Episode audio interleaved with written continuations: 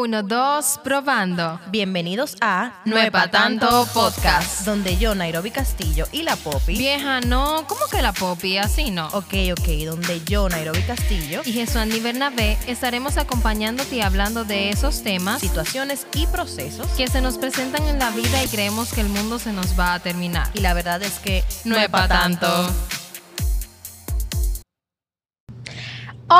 Hola, buenas noches, buenos días, buenas tardes. Ya tomaron café, tomaron vino, comenzamos aquí. O sea, yo estoy demasiado emocionada. Ay, sé muchísimo.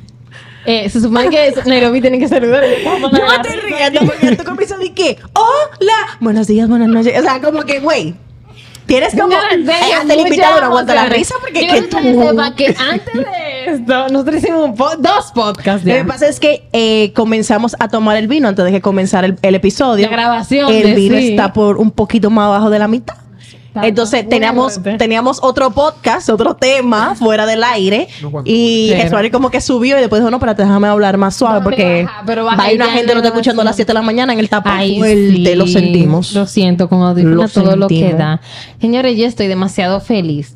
O sea, yo, yo creo que de los cuántos episodios que tenemos ya. Va a 14. 14. 14, yo creo que 13 hemos dado las gracias. Pero, pero, pero, es que yo, o sea, tanto de Nairobi que me ha enviado y de otras personas también. Señores, yo cada vez que recibo un mensaje de, yo me pongo la piel de gallina. Y me pasa algo muy chulo que yo se lo conté a Nairobi. Y de verdad, o sea, gracias. O sea, eso es lo único que me queda decir. Gracias por tanto, por, por su cariño, por hacerse sentir. Nairobi sabe que mi gerente estaba atrás, mi supervisora, mi jefa, y ella estaba hablando. Y yo, o sea, para mí era como que, ah, un tema del podcast normal, pero no sabía que era en sí de nueva tanto podcast. Entonces, cuando ella me dice, dije, Sony, ¿cómo que se llama? ¿Dónde yo lo puedo escuchar? Y yo dije, al abogado de la oficina. Ella le está Hablándole de tu podcast. Hablando del podcast, güey. Y recomendándole qué capítulo. Episodios, de los Qué capítulos fina. que debe de comenzar.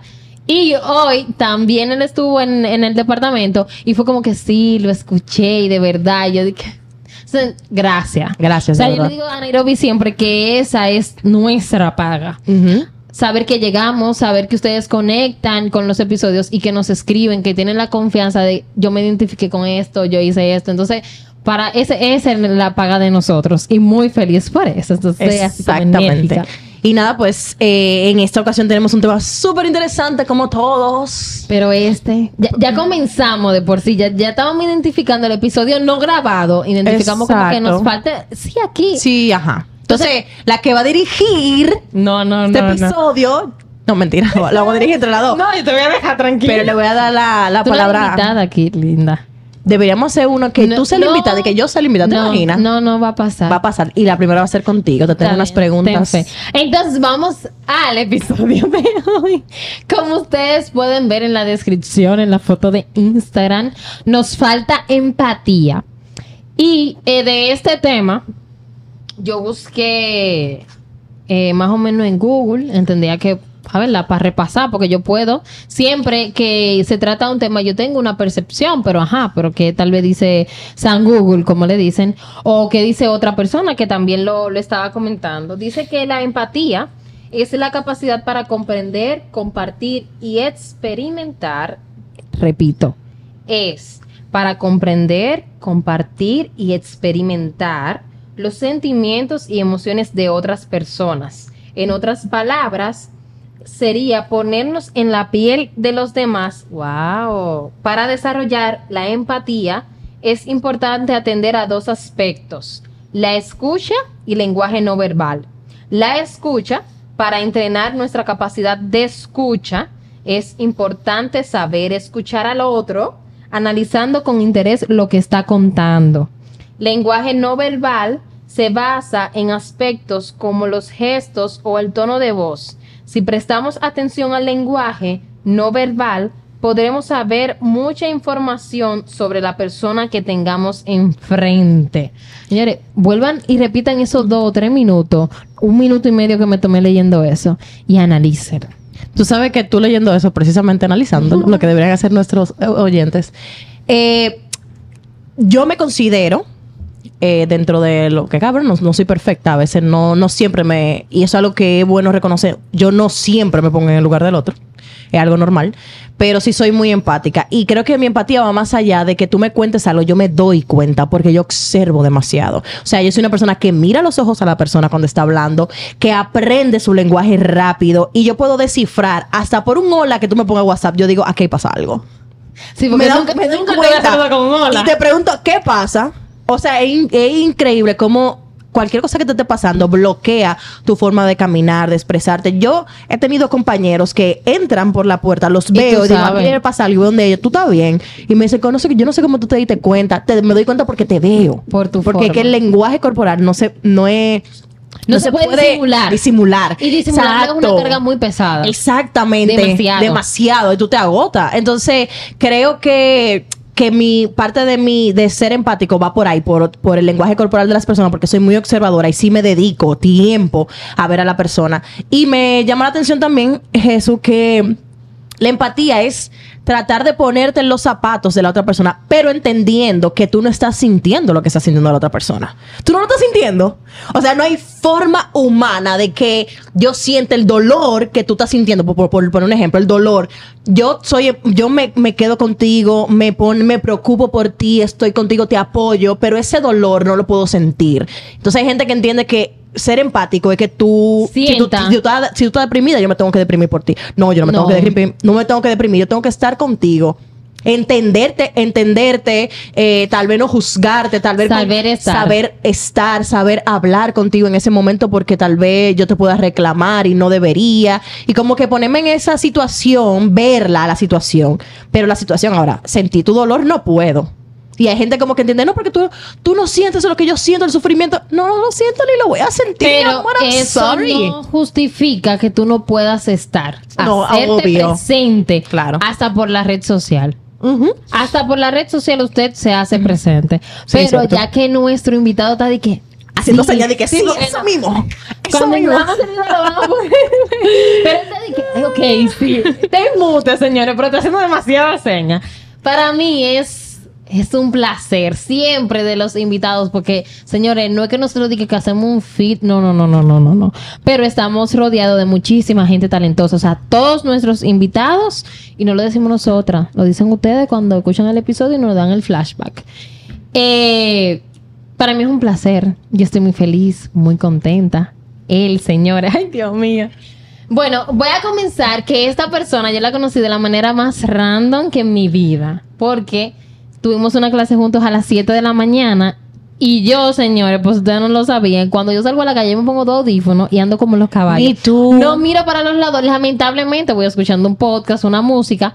Yo le pido perdón a la gente porque por mi cabello Lo rizado no se siento. ve el audífono y la gente me vocea. Sí. Tú sí eres odioso en la ca- Señora, yo estoy escuchando un Juan Luis Guerra, todo lo que da, me suena la bilirrubina Gracias. fuerte. Yo voy con el cabello suelto y tampoco se ve. No se ve. Entonces, yo lo conecté de una manera muy bonita con Alejandro y con otras amigas también que escuchan el podcast. Un saludo a Celi, Karen, por ahí. Pero sí, eh, este personaje lo conocí en economía. Nos dimos cuenta que estudiábamos la misma carrera y. Señores, como todas las personas que me rodean y que yo considero más que un amigo, me aporta en mi vida. Este personaje que está sentado a mi lado se llama Alejandro. Hoy me acabo de enterar que tiene 21 años, señores. Yo le hice hasta sacar la cédula porque para mí él era de mi edad o era más viejo que yo, pero yo le hice hasta sacar la cédula y le dije, no, mi amor, muéstrame que Él es del 2001, que de verdad. No, dije 21 años. Él es del ¿verdad? 2001. Pero Yo no estoy es- en shock. no, que conste, hago aquí en público, que no es por cómo se ve, es más porque tú te sientas a hablar con él y tú entiendes que no es que tiene que 21, tiene 30 y cuidado y más para allá. Entonces, como ya lo dije, es estudiante de Derecho y es capacita- capacitador de nuevos empleados. Para mí es un grato placer, Alejandro, que estés aquí acompañándonos. Eres tan malo de la risa. Gracias, gracias, de verdad que para mí es un placer también estar presente el día de hoy. Yo tenía tiempo, yo creo que desde que Yesuani me comentó que iba a iniciar este proyecto, yo le dije, mira, eh, yo tengo que ir para allá, yo tengo que ir para allá, yo tengo que ir para allá. Yo tengo que estar en esa Yo tengo que mesa. estar en esa mesa, yo tengo que empezar a tirar por esta boca. Y mira que aquí hicimos dos episodios porque No, fuera del nosotros aire hicimos un episodio. Nosotros terminamos, nosotros terminamos la temporada aquí antes Sí, de fue empezar. fuerte, fue fuerte. de muchos temas. Pero sí, para mí es un bonito placer. Alejandro, cuando yo te digo nos falta empatía, ¿qué te viene a la cabeza? Bueno, realmente empatía es uno de los muchos temas que yo trato en las capacitaciones, en el trabajo. Y casi siempre me dan la misma definición a la mayoría de personas, que es ponerse en los zapatos del otro. A mí esa definición ya me viene y me va, porque realmente la escucho tanto que yo digo, para mí ya no tiene mucho sentido. Está prostituida Ya esa está, definición. O sea, ya Sí. por favor, díganme otra. ya yo le digo, yo le digo así mismo, el que me vuelva a decir a mí que la capacidad de ponerse en los zapatos del otro se va por esa puerta. Entonces ya ahí nadie te levanta la mano porque Porque, dice, exacto, porque Esa se era quedan la de que. "Mm, esa era la que yo pensaba oír". Pero De que es el realmente, literalmente es el cliché. Pero realmente, para mí empatía es como dijo Nairobi, es tratar de entender y de conectar emocionalmente con lo que la otra persona está pasando. Y así como también dijo Nairobi, no es que yo voy a sentir tu mismo dolor, porque no hay forma de que tal vez lo que tú estés pasando yo lo haya pasado. Y eso realmente me acuerda a una situación que yo pasé hace muchos años, eh, perdón, hace varios meses, perdón, de una persona muy cercana a mí, perdió a un familiar y para mí fue algo muy fuerte porque fue una persona de su familia con la que yo había conectado mucho. Entonces, por más que yo haya conectado con esa persona, fue una pérdida que a mí también me afectó mucho, me dolió. Pero por más que yo quisiera, yo no podía decirle, yo entiendo tu dolor porque yo no, yo no pasé por la pérdida de esa persona en mi familia. Ajá. O sea, ese miembro de su familia que ya no está, en la mía sí está presente. Entonces, por más que a mí me haya dolido la pérdida, tal vez por la conexión emocional que yo tenía con esa persona, yo no puedo decirle, yo te entiendo, yo entiendo tu dolor, porque yo no lo entiendo y espero no entenderlo en mucho, por muchos años, porque fue algo muy fuerte. Entonces, una frase que a mí realmente no me gusta utilizar cuando viene el tema de la empatía es yo te entiendo.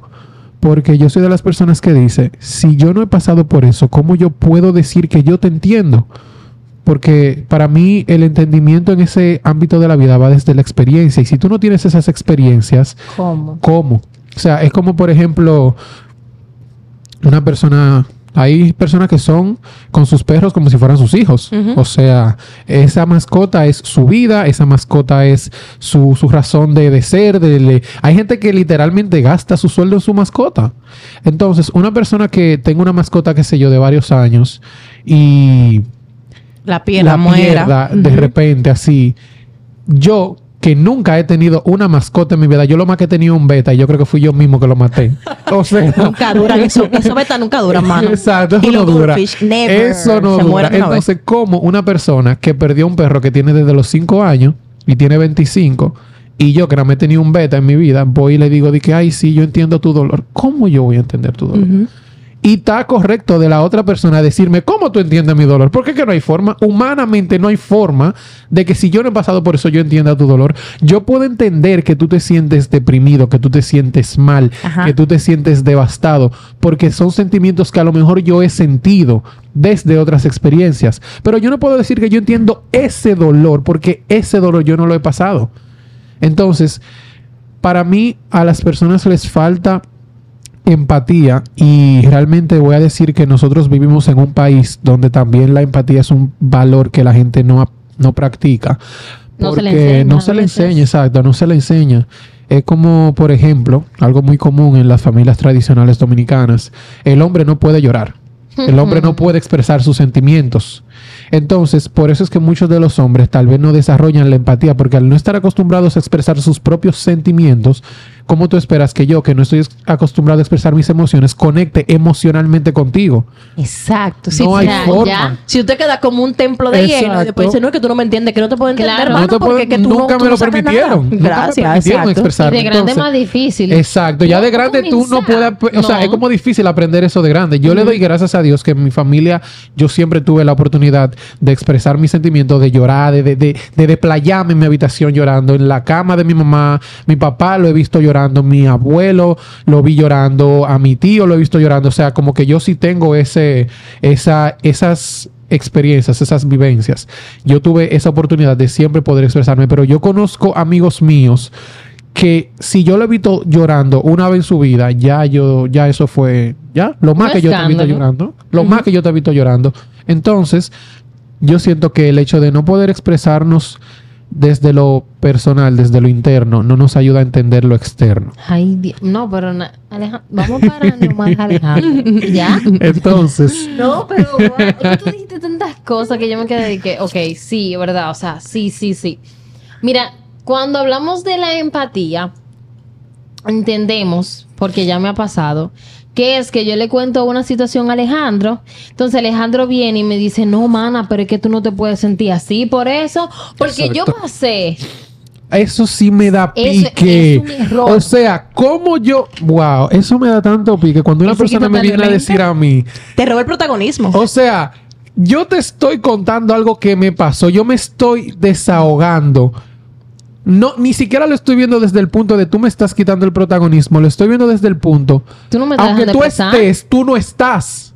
Porque tú no me estás dejando a mí decirte lo que yo te quiero decir. Tú no me estás dejando es que se expresar lo acabó que la yo quiero. historia ahí porque comenzó la historia del otro. Gracias. Alejandro. Se acabó tu historia. Es que eso es lo que digo. O sea, Alejandro, eh, yo pasé. Mira, yo pasé. por- Señores. Yesoni, yo no sé por qué tú te quejas, porque yo he pasado peores. Ay. Eso me prende la Eso me sangre. yo no sé si a ustedes les pasa, pero a mí me, desconecta. prende- porque yo no, a mí yo me dan ganas, mira, a mí me dan ganas de no seguir y de pararme y de irme. Yo digo, mira, yo prefiero lidiar tú yo no vuelves a solo. contarle nada. No, Gracias. Tú no vuelves porque te, te está minimizando tus sentimientos. Claro. O sea, te está minimizando lo que tú le quieres expresar ya para esa persona. Ah, O sea, tal vez porque también hay que tener algo. Hay personas que al no tener esa experiencia siendo empáticos o al no tener esa capacidad desarrollada, a lo mejor lo hacen indirectamente. Sí, Pero no tú creo que lo hagan con mala tú también intención. aprendes a identificar quién lo hace indirectamente y Claro. quién no. Sí, claro. Tú aprendes a identificar quién te está minimizando adrede. ¿Quién lo hace indirectamente? Yo le, yo le enseño a Exacto. que eso no está bien. Exacto. Uno le dice, mira, pero como yo. Tú dices, tú te das cuenta. Tú te das cuenta, definitivamente. Pero con la, lo, con la empatía, señores, mira, y los tres de verdad reaccionamos de una manera, señores, tengan mucho cuidado con eso. Yo en esta semana, algo que me gusta mucho de mi trabajo es que antes de comenzar está una reflexión, ya sea de la palabra o una reflexión personal, emocional, pero algo se hace.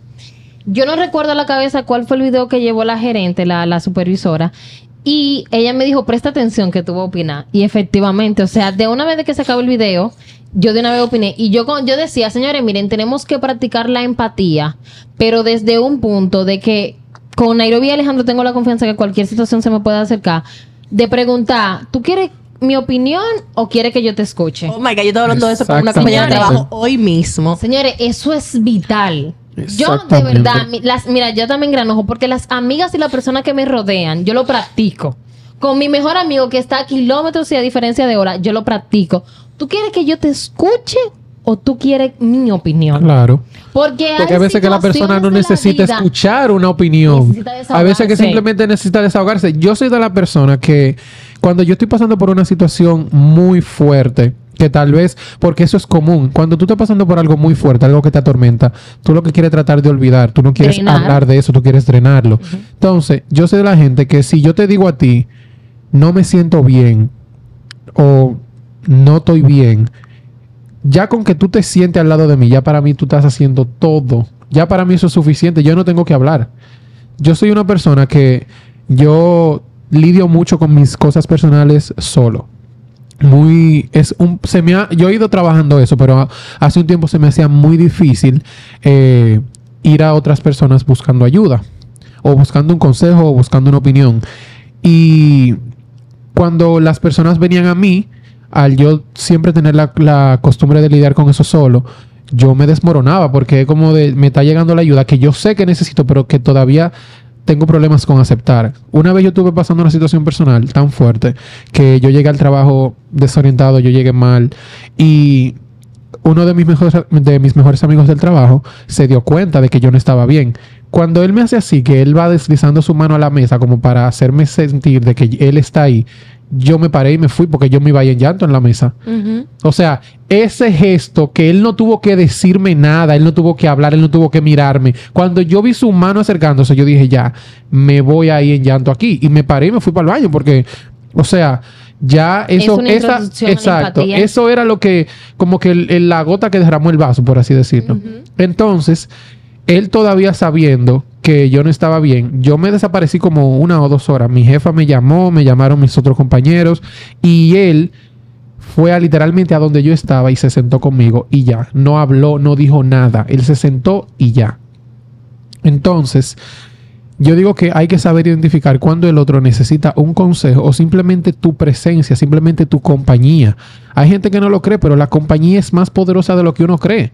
Ah, te está en silencio, como tu El poder del silencio, Tu señores. compañero se sentó. Es que la gente, Y lo que pasa es eso, Ani, que la gente no, no le gusta practicar el silencio. Le tiene miedo al silencio. Y creen que el silencio siempre es incómodo. No necesariamente incómodo. siempre incómodo. Viejo. O sea, Mira, eh, yo justamente eh, está en el trabajo, en la hora de almuerzo, estábamos hablando de eso mismo, como que la mayoría de las personas no saben que es cuando tú, cuando alguien te cuenta sus cosas, es tú tienes que preguntarte, ¿quieres que te dé un consejo o quieres que te escuche? Y lo hablaban porque una amiga, una amiga decía que ella en un momento de ruptura, de dolor, ella se le expresó a una amiga de ella, le expresó todo lo que sentía. Mm.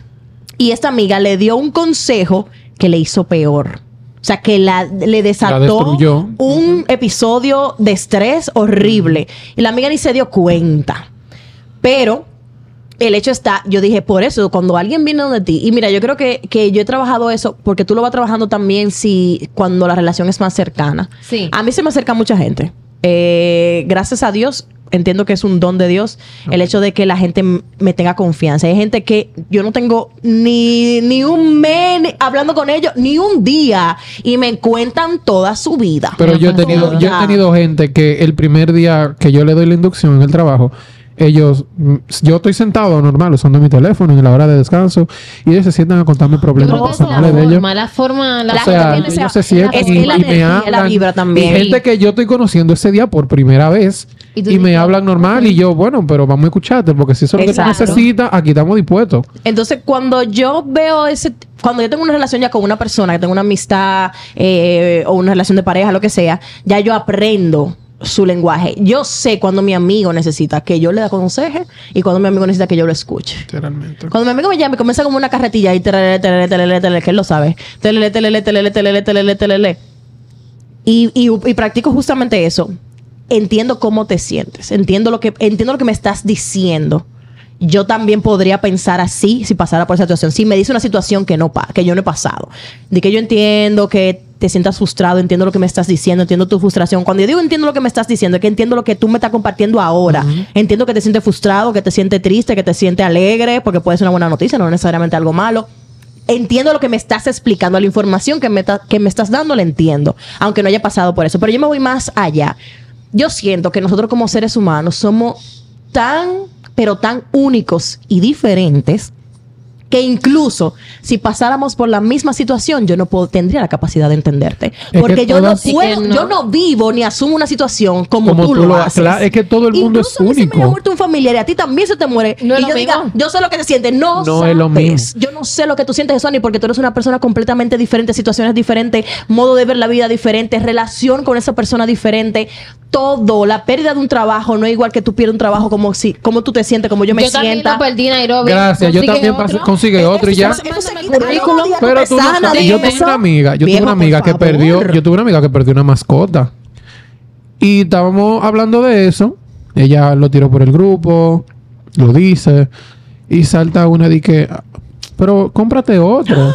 Mira, mira, yo, yo dije, yo, te- bloqueas. yo se lo dije, mira, te voy a sacar cinco días del grupo, indefinidamente, porque que tú, o sea, hay cosas que están fuera de lugar. Que tú tienes que Tu ver. comentario estuvo fuera, mira, del lugar, de la casa, del planeta, de, de todo. todo.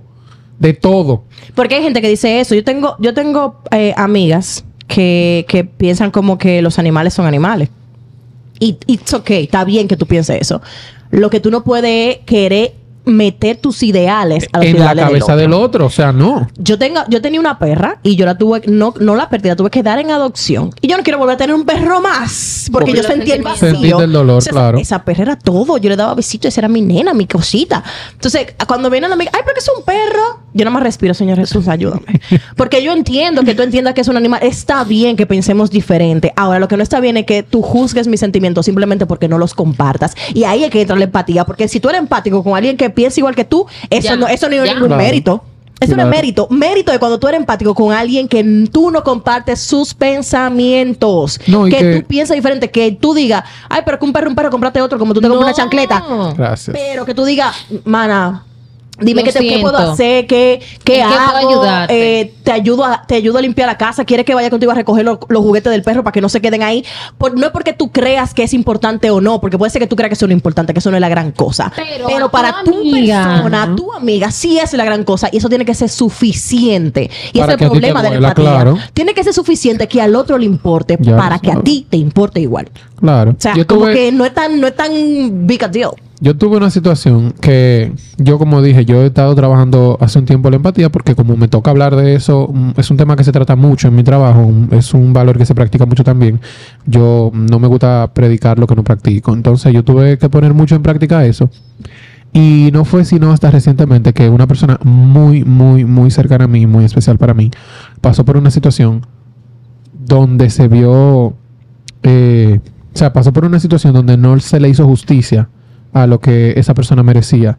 Y yo, esa persona me lo comentó, pero me lo comentó de lo más normal. O sea, esa persona estaba, la vida sigue, la vida está normal, pasó algo malo y punto, como pasan cosas buenas también. Pero yo me sentí tan impotente que yo fui a contarle a una amiga mía. Y yo se lo conté a la amiga mía, le mandé varias notas de voz explicándole lo que pasó, de cómo, de cómo ver eso me hizo sentir. Y yo me sentí tan impotente que yo empecé a llorar contándole a ella. O sea, yo literalmente empecé a llorar. O sea, la voz se me es estaba vamos- cortando. Y vamos a hacer paréntesis. Tú no estás sintiendo lo que ella Eh, siente. no, yo no he pasado, y no, y no he pasado por eso tampoco. No, no, no. bueno Yo no pasé por eso, por, por ese eso. tipo de situación que esa persona pasó. Yo no la pasé. Yo Pero no poder- he vivido pero eso. poder sentir ese Pero dolor poder imaginármelo, exacto. ya- ya te de para ti, mí de es empatía. suficiente. Claro. Entonces, cuando yo me vi con la voz cortada, con la lágrima bajando, y fue que yo dije, espérate.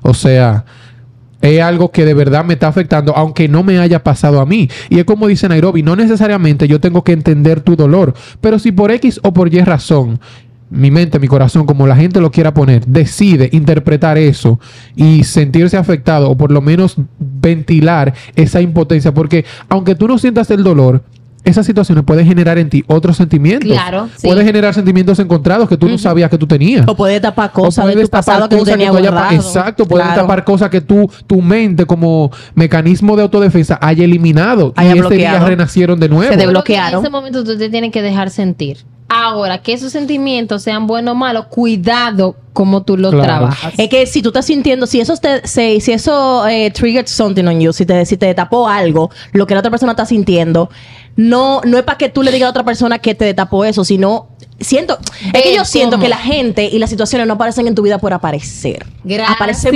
por algo. No, y yo si tu que situación existe. despertó algo en mí, yo te voy a apoyar y después que termine de apoyarte me voy a ir para un lado A lidiar con lo ¿qué mío. lo que- ¿Qué fue lo que Exacto. pasó aquí? Vamos, vamos a analizar esta cosa. Que como dice Nairobi, yo digo algo, para mí existe la empatía tóxica. Sí. ¿Qué es ¿Cómo la empatía tóxica? Por ejemplo, por favor. Claro, para mí existe la empatía tóxica. Nairobi me cuenta que en su trabajo de tiene 10 años y Nairobi estaba pensando en casarse, en mudarse. Ah, despidieron a Nairobi. Yo entiendo que debe ser fuerte, entiendo que debe molestarte o frustrarte haber tenido tantos planes y verlos tronchados por esa situación. Pero como tú dices, si yo no he pasado por eso, yo puedo estar para ti, pero de ahí a yo dejar que eso me afecte a un nivel personal, ya hay que ver qué está pasando. ¿Por qué digo que es una empatía tóxica? Porque por más que me duela verte en esa situación, yo no puedo dejar que eso defina mi día a día. O absorber tu, O absorber tu yo. situación. tu problema. Absorber, tuyo. exacto, absorberlo como que fui yo. Claro, Nairobi puede ser mi hermana, puede ser mi hija, puede ser lo que sea. Pero al final del día, por más que el trabajo te haya gustado, y desviándonos un poco de la conexión emocional con el perro, tú puedes conseguir otro trabajo. Y yo estoy consciente de que con tus capacidades tú puedes conseguir otro trabajo. Sin embargo, yo dejo que ese suceso me afecte a un nivel que no debería llegar. Y yo mismo, por tratar de, de defenderme, de Y tener una posición y ser empático, yo me, me pongo mal y digo, no, yo me siento muy mal porque, porque a Nairobi la botaron del trabajo y yo no sé qué yo voy a hacer Y ahora. entra un cuadro- y me entra entra en cuadro depresivo entra en un cuadro nervioso, depresivo. Más O sea, que la persona que le pasó. Tú estás normal porque tú bueno, sabes ¿a ti qué te tú- estás normal porque tú sabes que con 10 años de experiencia tú puedes conseguir otro trabajo a la vuelta de la esquina. Claro. Pero yo estoy vuelto loco. Entonces, para mí, eso Y viene tu siendo. trabajo. Oye, me viene siendo una empatía tóxica. Porque que por más que yo agrade, por más que tú agradezcas que yo me sienta mal. O sea, yo te estoy transmitiendo a ti también ese sentimiento que si tú estabas tomando lo normal, tomando lo chilling, tú te vas a empezar a sentir mal nada más por verme a mí mal. Pero tú sabes, yo, yo tengo, yo ¿Es que me tengo, a mí me pasó así- algo así en el trabajo. Eh, una compañera ¿Cuál mía, no? excelente compañera, que hizo las cosas bien y que, y que hizo la cosa en orden y que yo la apoyé en muchas cosas, injustamente la despidieron. O sea, yo llegué al trabajo y la encontré afuera de la recepción llorando. Para mí ese fue el cuadro más difícil porque era mi, yo entré con ella a trabajar. Hicimos un vínculo de una vez. Y fue tan injusto que yo tuve que sentarme frente de la persona que lo ha despidido injustamente y escuchar sus barbaridades, hablar disparates. Y yo con los ojos aguados de la rabia. Tú sabes que, que yo cuando me trago Sí. la rabia me sale por lo poro. Y yo ahí sentada, escuchando no sé qué, no sé cuánto. Después un drama, no, ah, no, fue por él. Y yo, ok, ok, ok. Yo tuve que pararme, ir a mi escritorio y dar lo mejor de mí en mi trabajo. Aunque me doliera, Claro. aunque sufrí. Claro. Y estoy contigo, amiga, y que tú quieres que tú quieres que nos veamos, que vayamos a almorzar juntas. Me dijo, no, yo quiero estar sola. Te di- le dije, está bien, cualquier cosa me llamas, tampoco lo voy a estar sofocando. No. Y yo hice mi trabajo ese día normal, atendí mis llamadas, mandé mis correos, hablé con el cliente, eh, hablé con, con mis compañeros lo que tenía que hablar. No estaba en el mejor humor, pero el trabajo tiene que continuar. Claro, la vida O sea, yo- en el sigue. trabajo que, que yo O sea, tengo la vida continúa. Yo soy profesional, ¿Tú tengo que, tengo que seguir adelante. Y tienes que no mantenerte que- profesional también. y eso no quiere decir que no me afectara, me afectó No demasiado. afectó, pero tú Claro. tenías una responsabilidad. Sí, por que- supuesto. Tú sabes que me. Perdón, tú sabes que súper rápido me llegó algo que tú mencionaste y es de no sofocar. La empatía ahora mismo es de yo estar encima de ti. Ay, horrible, mano. Tú quieres hablar, tú Ahora mi- y te hacen 20 llamadas y tú, le dices, y tú le dices, Quiero no estar estoy, solo. quiero estar solo, no estoy en Pero ánimo de hablar. solo. No, pero que tú no, ahora es que tú no deberías estar solo. Sí, yo tengo que ventilar. Hay dos Yo vertientes. tengo Es que, si sufrir ese duelo. Si tú lo pides, ya es suficiente. Quiero estar solo. Es solo va a estar. ya, solo. Hay, dos vertientes. Estoy en línea. Tú me, Está- tú me escribes que yo estoy en línea. Y, y te, y te contesto. sofoca. Loco. Para entender que eso es la empatía. Y está la persona que lo recibe, que entiende que si tú no te haces presente está mal. Yo lo traigo mucho a la experiencia personal eh, para mis allegados, y mira que lo hago público ahora. Yo sufro de migraña crónica. O sea, hace unas semanas, o sea, yo estoy teniendo unos cuadros que literalmente tengo que apagar bombillo, no puedo ver celular. Tengo que inyectarme. Mira que el invitado sufre de eso que está haciendo seña. O sea, señores, miren, la migraña crónica, sea, una cosa que tú no controlas nada. Yo planifico, como lo decía una amiga mía, mana, es increíble que la migraña crónica te ha llevado a ti a tú no planificar nada. Yo planificaba todo en una agenda. Y la migraña me ha llevado a yo, no, a yo poder decirle a la gente, mana, yo no sé si yo te puedo ver en el fin de semana porque yo no sé cómo yo amanezca. O sea, yo estoy viviendo el día a día. Y con esto del tema de, de migraña crónica, mis amigas allegadas, ellas se han, mana, ¿cómo tú estás? Mana, buenos días. Me pasó, por ejemplo, un tema que fue súper reciente el fin de semana pasado, que yo tuve que irme de mi trabajo. O sea, yo llegué y yo tuve la cabeza baja hasta que yo le dije a mi jefa, mira, yo no aguanto, yo me tengo que ir. De hecho, tenía unos estudios en ese fin de semana. Y mis amigas, por ejemplo, como yo iba tan tonta en el Uber, yo le compartí la ubicación a ellas y a mi mamá. Ellas no me escribieron porque vieron que yo llegué. ¿Todo bien? Todo bien, hasta ahí pasó. Y en el fin de semana no me volvieron a escribir hasta el domingo, que fue cuando me preguntaron cómo salió mi estudio. Y yo traigo esto a colación, no para que ustedes se enteren de mi situación, sino para que ustedes vean que a veces sofocar no es No es lo bueno. correcto. Porque ellas me hubiesen estado escribiendo en el fin de semana y yo no le hubiese podido responder. ¿sabes? Claro. Porque tengo ¿No? migraña. O sea, estamos hablando de que ellas sabían mi situación y estaban escribiendo por un grupo y me, que- cuando ellas vieron que yo le respondí, me dijeron, mana, mira, yo estoy aquí, cualquier cosa tú me dices, yo arranco. No, y que hay gente que si tú no les respondes porque ellos están tratando de estar para ti, se ofenden y te reclaman. Y tú di que, pero, Pero ¿cómo, ¿cómo tú has tornado? ¿Cómo tú has tornado una situación donde el que está mal soy yo? En algo tuyo. ver En algo vulnerable. tuyo, Y tú te quieres poner No, porque te dicen, no, porque yo quiero estar para ti, pero tú no te dejas ayudar. Pero mi amor. Pero por Dios, ¿Cómo? yo me voy a dejar ayudar Ahí si yo es lo que- que necesito es ayudarme yo solo, ahora mismo? Es yo que necesito mi ayuda. empatía y eso no es empatía. Eso, yo estoy buscando una recompensa personal. Sentirme el sentirme, mejor y- no, amigo. sentirme importante. Sentirme importante, Sentirme, sentirme. que yo me puedo llenar la boca de decir No. yo soy tu mejor amigo porque yo siempre estoy para ti. Óyeme. Oye, No, señor, eso no es es bueno. necesariamente Es eso. que, por ejemplo, con Jesuani, como tenemos muchos amigos en común, a veces yo no tengo ni que escribirle. Yo los sábados le pregunto al muchacho, Jesuani fue. Daniel es testigo, siempre le pregunto quiénes fueron. Y Jesuani, no que tenía migraña. Yo no le voy a escribir a Jesuani porque que lo mínimo, yo digo, una gente con migraña, a mí me da muy leve porque me da solamente de un lado Ay, y yo no puedo ver No, migraña te luz coge- ni el migraña te coge teléfono. la cabeza entera, Cuando ella no me nada. tiene migraña so- eh, crónica, ¿para qué yo le voy a escribir si ella ni lo va a ver? Yo espero que yo la vea, por ejemplo, si ella sube un estado, ah, ella está activa, déjame escribirle. ¿Y tú cómo estás, mana? Que Hay te vi que que tenía mala. así. Porque vi que subió un estado, o sea, está usando el celular, déjame hablarle Ay, ahora. No, pero espérate, y hay gente que- hay gente- que tú vas a estar pensando en celulares. No, y hay gente que, por ejemplo, yo estoy mal, tal vez no migraña, tal vez yo estoy pasando por una situación personal, pero vi un post en Instagram que me llama la atención. Yo te comuniqué que no estaba en condiciones de hablar, que no me sentía bien, que no me sentía... eh, en- que no me sentía en condiciones por no abundar no te da mucho. la gana de No me da la hablar. gana de hablar y punto. Qué No me da la, no me da No la gana de responder. No tengo que justificarte. No me da la gana de responderte los mensajes. Amen. Porque no me siento bien. Claro. Pero casualmente yo veo un post en Instagram que me llamó la atención, sea de lo que sea, y yo lo comparto. Y tú ves que te escriben, ah, pero para responderme a mí, para contarme, para contarme tu situación, yo que soy tu amigo o tu amiga, para contarme cómo tú te sientes, para desahogarte conmigo, tú no tienes tiempo. O sea, no es que yo no me quiera desahogar contigo.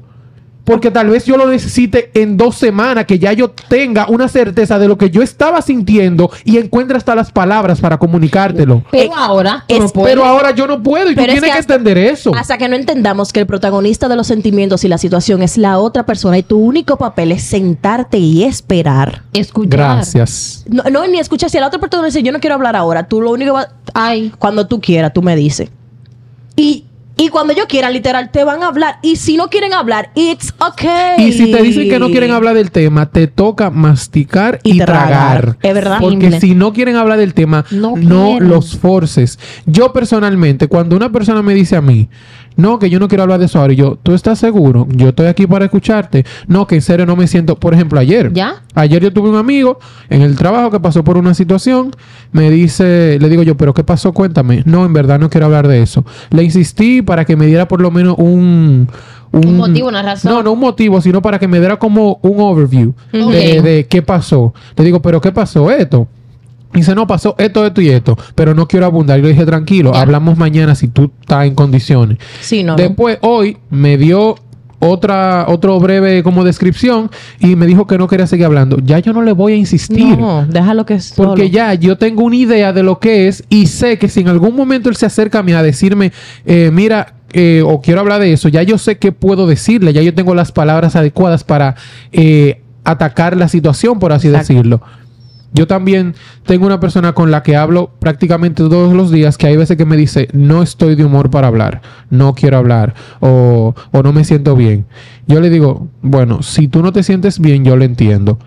Ya cuando no seguimos hablando, yo me siento, le escribo, mira, yo estoy aquí para ti, si tú necesitas algo, yo estoy aquí, tú me llamas, tú me escribes.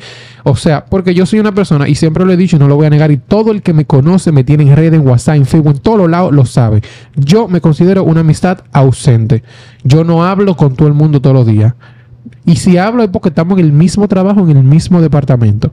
Pero yo no hablo con todos mis amigos del colegio, del trabajo, de la universidad. Y Yasoni está clara. Yo no hablo con sí. Yasoni todos los días. No. yo Ni no hablo yo. con nadie Pero todos con los mi mejor, días. mejor, mejor amigo de la vida. Yo no hablo con nadie todos Yo los no días. hablo todos los Yo días. una- Ahora, él me, él me manda un mensaje, te necesito. Te necesito Ay, y no. ahí le respondo. Mira, yo ¿qué tengo pasó? una mi- pero ven a ver, Habla, yo que- tengo ¿a una amiga, yo tengo una amiga que vive, Tiene que entrarle, dime. Yo tengo una amiga que vive en Estados Unidos, que ella vivía aquí en el país y nos veíamos de cada año un día, literalmente, porque aunque ella vivía eh, cerca de mi barrio, eh, éramos muchachos, no era como que uno ahora puede decir, voy a coger un Uber y voy para allá. No podía, no tenemos esa claro. libertad. Pasa que al ella mudarse, al ella irse para los Estados Unidos, que su, su mamá vivía allá y ella la pidió, empezamos como a juntar un poco más, pero fueron como dos o tres veces, de, de, desde los 15 que nos conocemos, de los 14. Y ella y yo, literalmente, no hablamos. O sea, ahora mismo, la última vez que nosotros hablamos fue fácilmente hace como tres meses. Literalmente, hace como tres meses. Ella me escribe ahora. Te necesito. O yo le yo escribo estoy. y ella me está llamando ya. Claro. Yo una vez le escribí a las tres y pico de la mañana. Yo no esperaba que ella me respondiera. Yo simplemente le escribí te necesito. Y ya yo estaba incluso escribiéndole un listing de cómo yo me sentía. Y, Y la ella llamó. entró. Tú sabes que tenemos que normalizar ese tipo de cosas. Tenemos que Ay, normalizar. Señores, yo lo practiqué con mi mejor ¿Qué le pasa ella está emocionada. ella sabe que. Mira, un, ataque de epilepsia. Mira, mira, la Ma- última vez que nosotros, oye, la última No, vez que no yo nosotros quites. hablamos fue ¿Cuándo fue? el 9 de febrero y yo le escribí, mira, te extraño, hey, yo también te amo y no me he vuelto a hablar. Y yo le escribo ahora, te necesito y ella me va a llamar. Claro, mira, yo lo practiqué eso con mi mejor amigo. Tú sabes que yo tuve un cuadro muy fuerte porque hubieron personas, voy a decirle así porque ya lamentablemente, que a mí me hicieron sentir mal porque yo en un momento cuando salí ya que me gradué, o sea que después de que tú te gradúas, en verdad tú comienzas el proceso de trabajo, comienza el Tú proceso pierdes de- contacto con mucha tú gente. pier- Incluso con tu gente más cercana tú hubieron lo pierdes. personas que me hicieron sentir mal por el sentido de que, yo- ah, no, tú no eres mi amigo porque tú nunca estás. Esto me llegó a un punto Eso que me yo llena de ira. un cuadro depresivo. Y después fue que yo analicé. Porque te hacen mi- sentir culpable. culpable, perdón. Ay, mi madre, me sale el sur ahí. El vino. Se me sale el sur ahí. Con mi mejor amigo yo practiqué eso. Señores, mi mejor amigo está hasta en otro continente y está a seis horas de diferencia. Ujú. Y, De zona horaria, porque de vuelo es como dos días. mi amor, un día 24 horas literal. Y cuidado si es un vuelo directo o con escala. Es un tema. Pero con mi mejor amigo yo practiqué eso y yo decía, pero espérate. Ya después de cierta edad, que yo, porque eso me duró que yo me gradué a los 17, eso me duró como hasta los 19, 20 años. Yo lloraba literal como una niña, pues yo decía, pero yo soy tu amiga, yo estoy aquí, lo que pasa. Y Exactamente. yo me hice presente forzada, ni siquiera era porque a mí me nacía. Hasta Que era yo porque me tú sentías que senté- tenías que cumplir. No, y que yo decía, mierda, él me está diciendo que yo soy mala amiga, y yo no soy mala amiga, es que no siempre la voy gente, a la estar. gente tiene que entender que también eso es algo de la empatía. Gracias. Mis hijos somos adultos. Adultos. Dios o sea, yo me veo ahora y yo me comparo con el yo de hace dos años.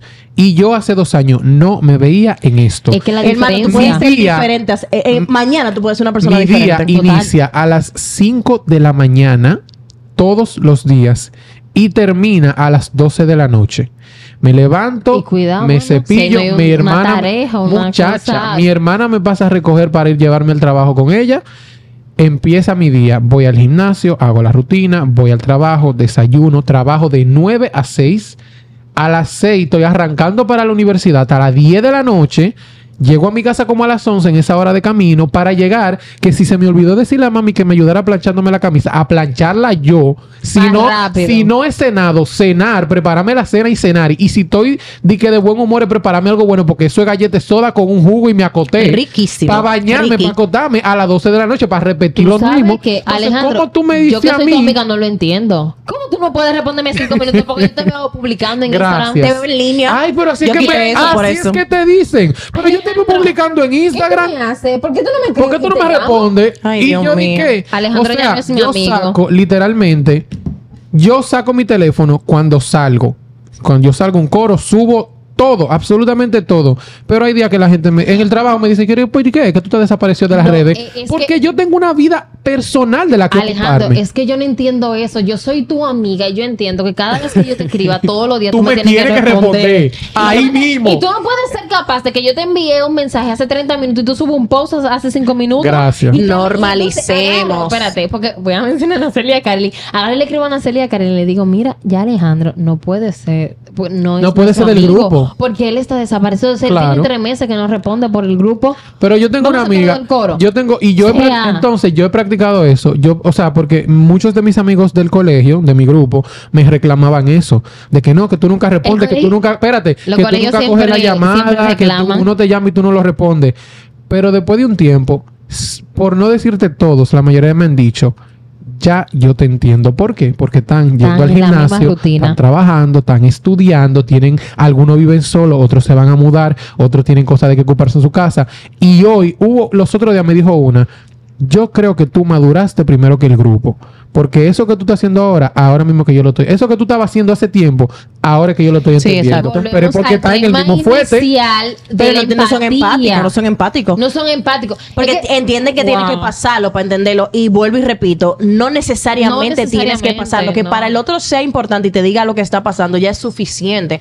Normalicemos que eso de estar 24-7 hablando, como los mejores amigos cuando éramos, cuando estábamos en el colegio, que no hacíamos absolutamente nada. No absolutamente No, nada. Ya no es. Entonces, ya no y también hay que entender que uno se expande, uno conoce más personas. O sea, ¿cómo tú me dices a mí que yo, Yo, que me ahora enojo tengo. porque tú conociste a Nairobi, ahora le estás haciendo más caso Y Nairobi, ahora está saliendo con. Nairobi, y ahora está saliendo Pero con qué Nairobi. fuerte tú eres. Muy básica ahí la es gente, que ven, o sea, muy básicos ustedes, señores. Entonces, ahí es que vengo. Por ejemplo, yo tengo una de mis amigas de- del colegio que ella vive relativamente cerca de mi casa. Y ahora mismo mi DM de TikTok tiene fácilmente como 200 TikTok que ella me manda. Pero yo, yo no se lo puedo responder todo porque me manda mucho en el día. es otro ahora, nivel de, este es otro nivel de amistad. Ahora, eh, ella me escribe por Instagram, estamos hablando normal. Me escribe por WhatsApp, estamos hablando normal. Nadie menciona a los Tito. Nadie dice nada de los TikTok. Ahora, cuando nos juntamos, ay, ven para que me responda los TikTok y duramos horas y horas y horas respondiendo a los cool. TikTok. Normal. Entonces, a eso es que vengo.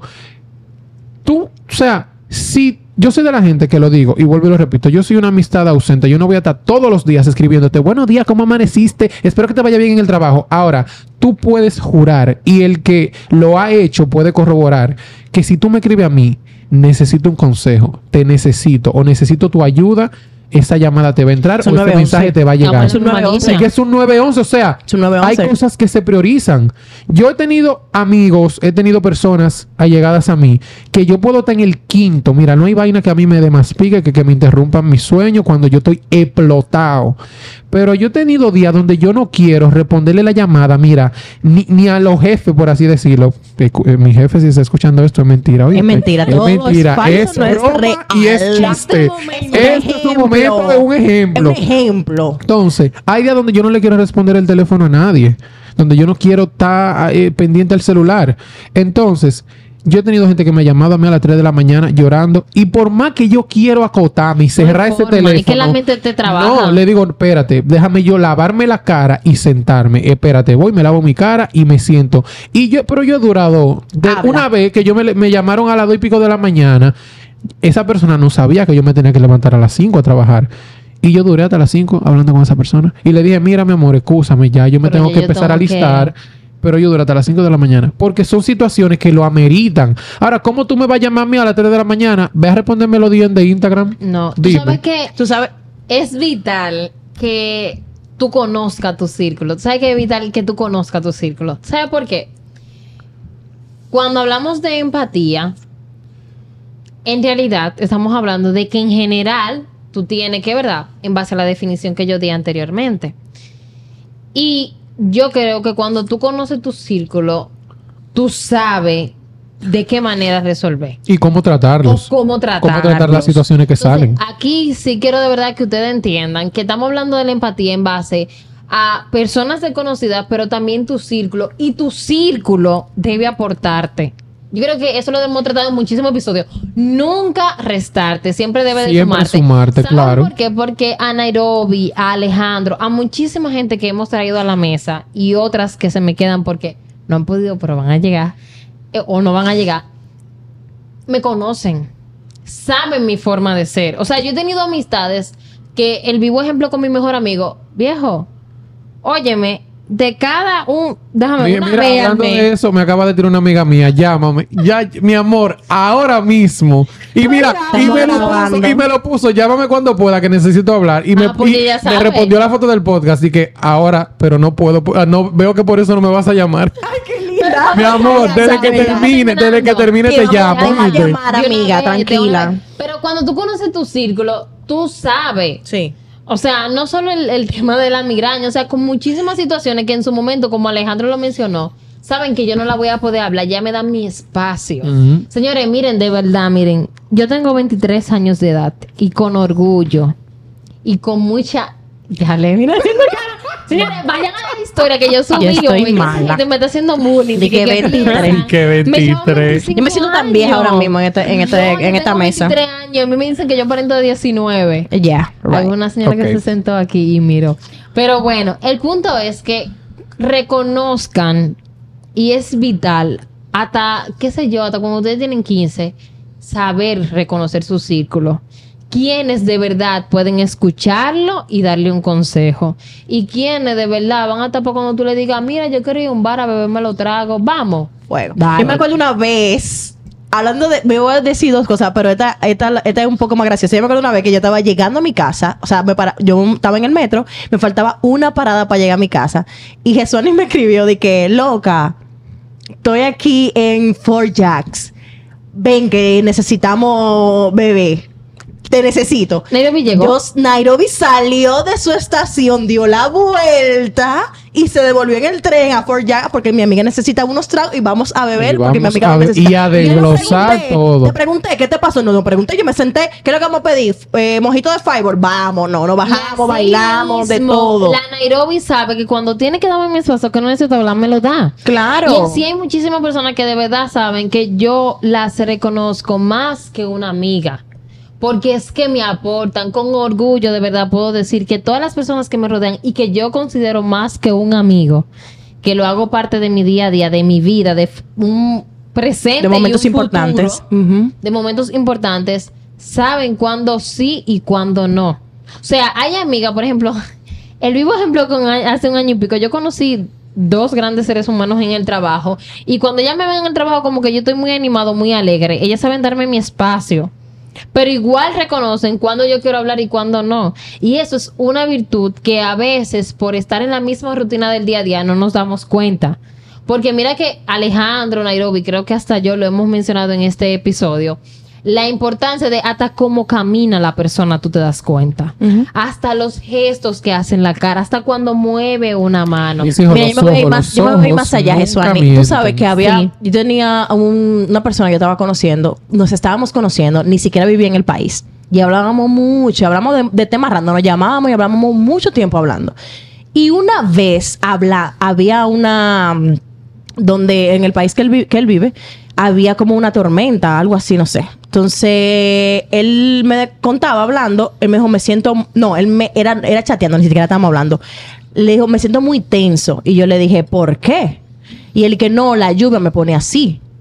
Cualquiera diría, en serio, la lluvia, pero tú eres una persona como muy grande para que la lluvia te dé miedo. Y yo, ¿por qué la lluvia te pone así?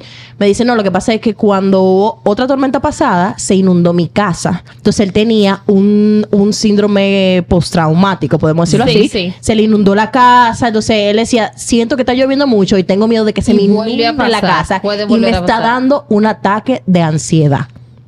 Yo no sé lo que se siente un síndrome postraumático. A mí nunca me ha pasado un desastre natural así. Eh, esta persona no la conozco de que, que es full, que yo la conozco, la estoy conociendo, me está diciendo estas cosas, me está diciendo que está dando un ataque de ansiedad. Nairobi sí sabe lo que se siente un ataque de ansiedad. ¿Qué hizo Nairobi? Una llamada. Y le dije, tú sabes que yo tengo un juego nuevo que se llama Somos, vamos a jugarlo. Hasta las 3 de la mañana jugando el juego. Se calmó y se durmió. Al otro día y me se dijo, acordó de la tormenta. al, al otro día me dijo, gracias, porque eso que hiciste me distrajo y me pudo y me, me calmó la ansiedad. Yo no sé lo que se siente un síndrome postraumático. Yo no tengo que saberlo. No tengo que estar ahí contigo para ayudarte. Yo lo llamé y nos pusimos a jugar un juego de cartas y hablar plepla por un teléfono. Yo estaba cansada el otro día. Me tiene que levantar a las 6 de la mañana. Nadie me duró hasta las 3 de la mañana. Tengo que estar ahí. Tengo que estar. Si es si no te voy a dejar de que, ay, qué pena, pues duérmete más. No, descansa, porque imagínate, eso es tu ¿y mente que está cansada. Es que No, imagínate no. que yo estoy muy lejos de él, yo no puedo hacer. Vamos, ¿qué es lo que hay que hacer? Yo sé lo que se siente un, un ataque de ansiedad, es horrible. Entonces tú, tú sabes, tú tienes que identificar. Entonces, O sea, ni siquiera, yo- ni siquiera tú tienes que conocer de que a la persona, ni siquiera No, tiene que no, estar no. ahí. Eh, vuelvo y repito, las personas que transitan en tu vida, llegan a tu vida por algo. Y esas situaciones están ahí por algo. Tal vez esa persona necesita de tu ayuda. Y tú tienes que estar pendiente. Por eso vu- vuelvo y digo, cuando tú estás con gente, mira a la gente, apréndete su nombre, apréndete sus pasiones. No digas, no, porque yo no puedo estar, yo no puedo estar conociendo a todo el mundo. No es que sea tu mejor amigo, no tiene que ser tu mejor amigo. Porque tú sabes diferenciar, se supone. No tiene que ser tu mejor amigo, no tiene que ser una persona con la que tú compartas siempre, pero tú no sabes en el momento en que su, su vida necesita algo que tú le puedas aportar. Siento que Dios te pone en los lugares Aunque se vaya de la después persona. de tu vida. Aunque, de- Aunque el día después se ya no vayan sea después nada. de tu vida. Que esa, que esa hagan- persona ahora mismo se fue de mi vida. Pero en el momento que tuve que estar, Estuve, claro. Estuve y probablemente le dejé valores que él va a apreciar en un futuro. Y que tal vez eso que mí tú no- hiciste, él lo hace con otra persona y la cadena Claro, sigue. La cadena sigue y yo no me tengo ni que enterar porque vuelvo y repito, aquí estamos para dejar la semilla, pero los frutos puede ser que no lo veamos. Moisés, no, vio, Moisés no vio la tierra prometida, puede ser que nosotros no. veamos los resultados, pero con que tú sabes que hiciste en el momento preciso algo y que esa gente pasó por tu vida, si estuvo ahí fue por algo y se fue Por con algo algo. también, pero claro. antes de, nosotros estamos hablando mucho de que de amigo, de amigo, de amigo, de amigo. Empatía en la pareja. Ay, Dios. ah, ustedes no quieren hablar de eso. Ay, Dios. Empatía en la pareja, señores. Bueno, Empatía en la pareja. Porque yo siento como que mm, es un poco tricky que tú puedas ser empático en la pareja. Porque, bueno, vamos a poner un ejemplo que le ha pasado a amigos míos. Eh, hay una persona que cuando se bloquea, eh, se siente mal, le está pasando una situación X o Y, se aísla definitivamente. se desaparece. Y yo entiendo que es una reacción normal a que tú, bueno, tú estás solo, tú quieres estar sola, tú no quieres estar con nadie, pero tú tienes una pareja. Tú tienes que hacérselo saber. Y aunque tú no quisieras, y bueno, a ver, tu, tu pareja obviamente tiene que entender que tú quieres estar solo, que tú no quieres hablar, no sé qué, no sé cuánto, pero esa forma de desaparecerte así, Eh, no es correcta. No es correcta. Porque tú estás, generando, tú estás generando ansiedad en esa persona. Tú estás generando Gracias. una preocupación. Obvio. O sea, se supone que tú debes de generarle lo que sea a tu pareja, menos sentimientos negativos. Entonces, yo sé que el hecho de yo no responderte un mensaje, aunque tú sepas dónde yo vivo, el hecho de no responderte un mensaje puede generarte ansiedad de coño, ¿qué le pasó? ¿Dónde está? Y esto, y etcétera. Entonces, eso te empieza a maquinar en la cabeza y ya esa preocupación de tal vez por un problema personal que tu pareja estaba pasando se torna una preocupación por tu pareja.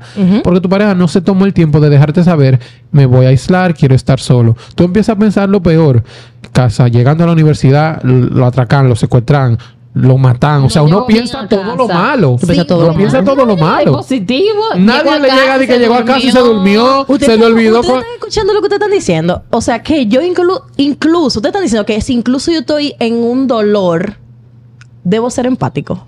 Aunque el dolor lo esté viviendo yo, debo ser empático con la gente que me rodea, con la gente Sí. que me está Realmente preguntando. Es sí. vital. Realmente sí. Qué difícil eso. Es difícil, pero puede ser mucho. Es difícil, y- pero exacto, puede ser mutuo y no es imposible. Es que siento que hay No es herramientas. imposible. O sea, Si es se- practica, se vuelve una práctica, Claro. valga la redundancia. Si se practica, se vuelve una práctica constante. Que ya después te herramientas. nace por, co- como dice, por, imers- por inmersión, inercia. qué Por sé yo, inercia. por inercia. Entonces, ya después de un tiempo, así como tú ejercitas eso y lo practicas, ya después la pareja también aprende a reconocer. Claro. Claro, es cierto que, eh, como dice Nairobi, tú tienes que darte el tiempo de conocer. Es cierto que tal vez yo no tenga que, de, de qué sé yo, de playarme en el chat diciéndote cómo me siento. Pero, eh, como dice Nairobi, tú reconoces con un hola, un hey, que después de, de tres mensajes, cuatro mensajes, yo te ponga di que hey, ya tú sabes que, que yo no estoy bien. Y tú misma lo vas a reconocer. O ese ok. Ese Exacto, ese sí, ok, ay, mi madre. Ese ok. Ah, Dios mío. vainas que ok. Yo lo que quiero es que tú, ok. tú me digas cómo tú estás. No, pero tú sabes, tú sabes, te voy a decir una, te voy a decir una realidad. Siento que las parejas, en, el caso de la pareja, deben de tener herramientas, porque hay parejas que no asumen las situaciones iguales y está bien. Y lo que le falta a las parejas, en cierto sentido, no es, no es, no es solamente comunicación, que podamos hablar de todo, no es eso. Es que hablemos de lo que tenemos que hablar. Porque una cosa es que tú digas, no, pero yo me comunico con mi pareja porque hablamos de todo. Pero No. habla de lo que Pero hablan de. Por exactamente. ejemplo. y otra cosa, la comunicación es algo de doble vía. Y yo siempre le he dicho, que lo digo siempre. Siempre le he dicho que lo digo. Ok, gracias. El vino está un- haciendo un poco de efecto ya. Entonces, eh, no es solamente comunicarse. Porque si yo te comunico a ti cómo me siento o lo que estoy sintiendo en el momento y tú no me entiendes, entonces no estamos en nada. Porque no, no puede haber comunicación sin que la otra parte, sin que el receptor tenga entendimiento. Es que Porque ahí- por más que yo use palabras para decírtelo, o sea, por más que yo use un libro Nacho, use cucharita, te lo dé en la lo boca, dibuje. lo dibuje, te hago una presentación de. PowerPoint. Si tú no estás entendiendo, no nos vamos a comunicar porque tú simplemente no estás recibiendo mi mensaje. Es que ahí vengo que te digo con las conversaciones. Por ejemplo, algo que yo hice con una persona que estaba conociendo, que estaba conociendo. Eh, yo le preguntaba, ¿cómo tú lidias con la situación? O sea, ¿te pasa algo grave que tú haces? Y él que no, yo no, yo no puedo hablar, yo necesito un tiempo a solas. Ah, Y es importante que esa persona diga eso porque yo no soy todo lo contrario. Claro. yo si me pasa algo, vamos a hablarlo aquí. Contar Siempre tú y yo, entre pareja pasa algo, Hay se que habla en el momento. claro. Ahora, yo entiendo que hay personas que necesitan su espacio y se respeta. Entonces, ¿qué pasa cuando Pero se esa tiene conversación debe llegar. ¿Qué pasa cuando se tiene ese tipo de conversación? Llegamos a un acuerdo, porque yo no te puedo cambiar a ti y tú no me puedes cambiar a mí. Claro. Llegamos a un acuerdo. ¿Tú necesitas un espacio? Sí. De, eh, ok, vamos a establecer un tiempo de espacio. Ese espacio va a durar 24 horas. A las 24 horas tú tienes que venir donde mí y Y tenemos que hablarlo. claro, Y tenemos que hablarlo. hablarlo. Porque ¿qué procede? Que vamos a durar entonces tú- cinco años de relación y tú aislándote cada vez que te... Y cuando nos casemos y esos problemas exploten. Y estemos ahí en la misma Y estemos ahí en la cama, misma a casa. dormir en el sofá, mi amor, en la misma cama. Que estemos en la misma no- habitación. mira, Nairobi Alcántara no manda a nadie en el sofá. Sácame de los dos y ahí dormimos los dos. Resolvamos, no resolvamos. Ahí vamos a Estemos dormir los dos. estemos contentos, en esa cama se duermen los dos. En esa casa se duermen los dos. Entonces tú le preguntas, ¿te pasa algo? Sí, estoy molesto. Ok, comienza las 24 horas. Deja de hablar.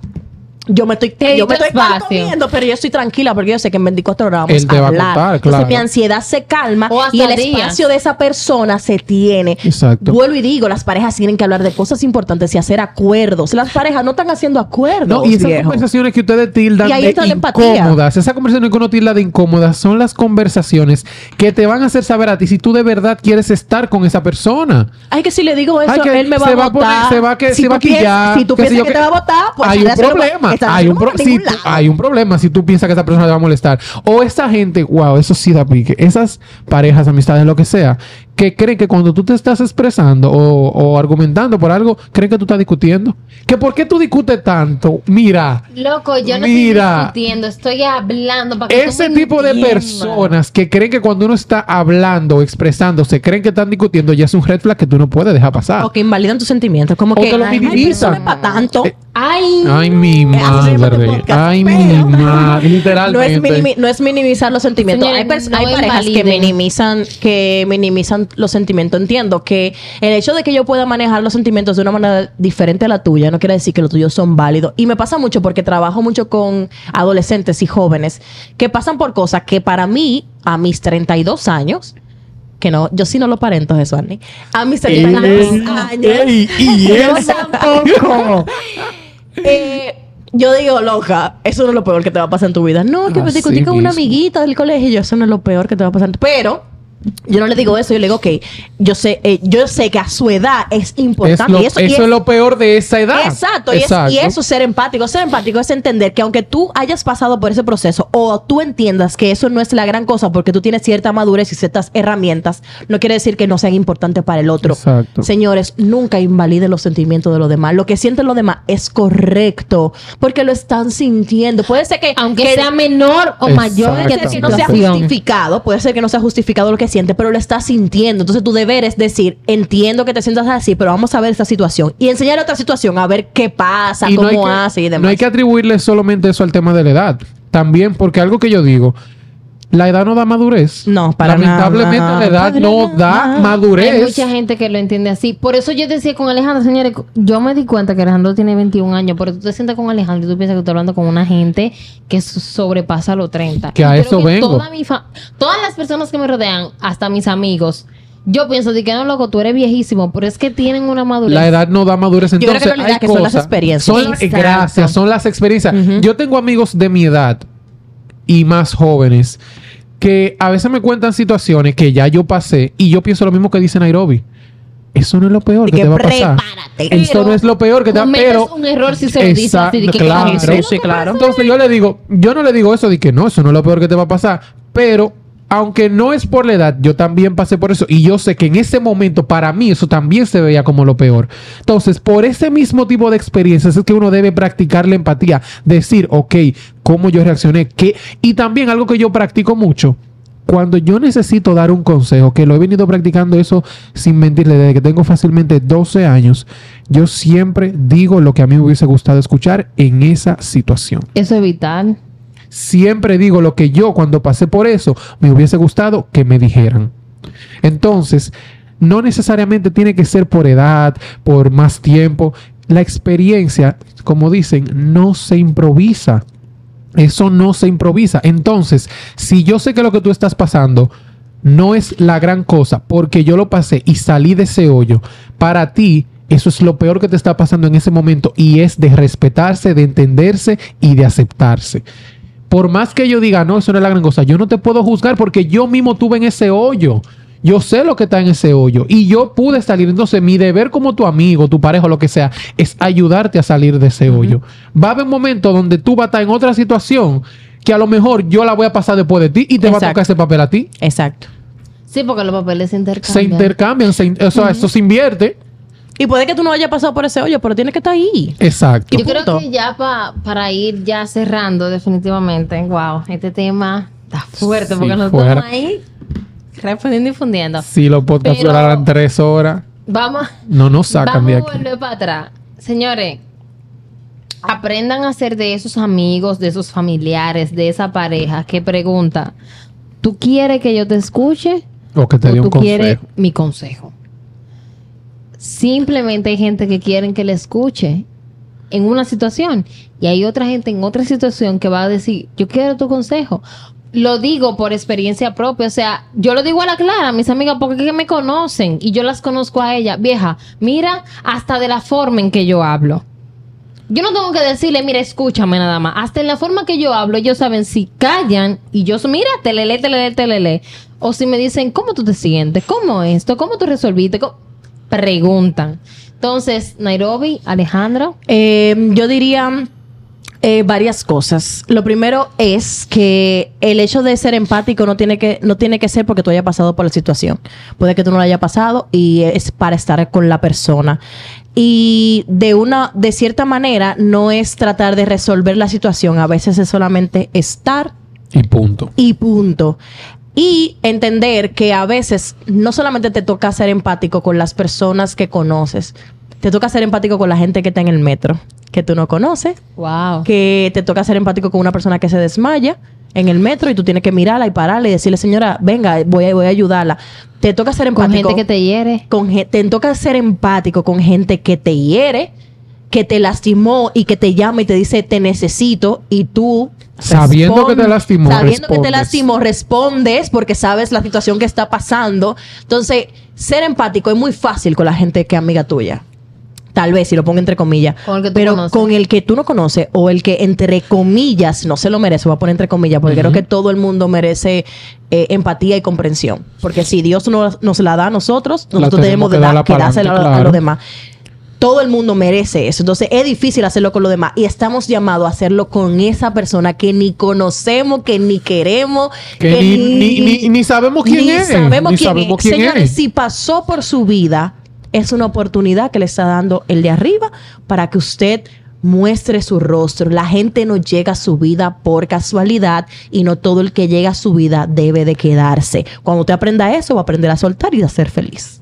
Y aprendan, para finalizar, a identificar la empatía falsa también. Bien. Esa gente que te ve en el hoyo, tiene la escalera atrás de ti. Tiene la escalera atrás de, atrás de él, pero nada más te tira la mano de sí, yo te quiero ayudar, yo estoy aquí para ti, pero tiene la herramienta atrás de él. Y te Wow. quiere hacer creer a ti que él está dispuesto a sacarte de ahí. A te entrarse tira- en el a hoyo, entrarse en el hoyo, a estar te ahí. tira una soga y de todo, pero él tiene la escalera que tiene Pero la misma distancia rápido. que para tú salir de ese hoyo. Wow. Entonces, empatía falsa también hay que aprender a identificarla. Ay, nosotros ¿Sabe tenemos un jueguito. Antes de- del juego de las preguntas, señores, ya llegó una edad y yo sé que aquí tenemos de rango de, de muchísima edad. Ella tiene 23. Pero señores, Ey, Nairobi, la empatía. Nairobi. Nairobi, la empatía. llega un tiempo. Te amo, mi amor. Ella sabe que yo la amo, ella sabe. No, claro. Llega un tiempo que ustedes tienen que identificar quiénes sí, quiénes no. A esta altura de juego, con este Duncan Nairobi, estaba tirando ahí. Yo sé a quiénes yo puedo llamar para decirle, mira, yo necesito hablar. Y a quienes yo le puedo decir, mira, el sábado yo necesito darme unos tragos, vámonos. Exactamente. Entonces, identifiquen. Mana, hablando de eso, yo estoy relajando, pero Jesuani tiene 23, yo tengo 30, voy a cumplir 33. Eh, y yo le escribo a Jesuani para pedirle consejo. Y le, le explico situaciones mías. Y a veces Jesuani me da consejo a su corta edad comparada con la mía. Que yo ni siquiera hubiera imaginado. Es que a veces Y no uno, tiene a que ver veces con uno no eso. necesita la experiencia o la edad, a veces uno necesita la perspectiva del otro. Exacto. Es, Nena, ¿qué tú piensas de esto? Y ya, tú ¿Ya? eres la que sabe, tú eres la Ale lo dijo todo. Nosotros tenemos un juego que se llama Somos y se lo hacemos a todos los invitados. ¿Sabes? Y son ¿Sabes? preguntas. Claro Entonces, la pregunta que te salió a ti dice: ¿escucho para responder o para comprender? Tiene mucho que ver con el tema. ¿Escucho. ¿Escucho para responder o para comprender? Bueno, realmente yo siento que a veces soy un poco de ambos. Mi mamá me lo repite mucho eso, de que yo a veces escucho para responder. Pero hay situaciones donde yo entiendo y siento que debo escuchar para comprender. Porque muchas de las ocasiones donde yo escucho para responder es cuando uno, cuando yo me estoy sintiendo como atacado o violentado en ciertas ocasiones. Y es algo que, me- como le digo, mi mamá me lo repite a cada rato. Y ella tiene razón. Hay veces que yo escucho es para responder. Porque hay veces que uno quiere expresarse y al sentir que le están hablando, que le están argumentando, uno quiere como que tirar el argumento para atrás, como que devolverte. Yo tengo menudo para tirarte. Mami, si tú estás escuchando esto, yo lo entiendo. Yo estoy trabajando en eso.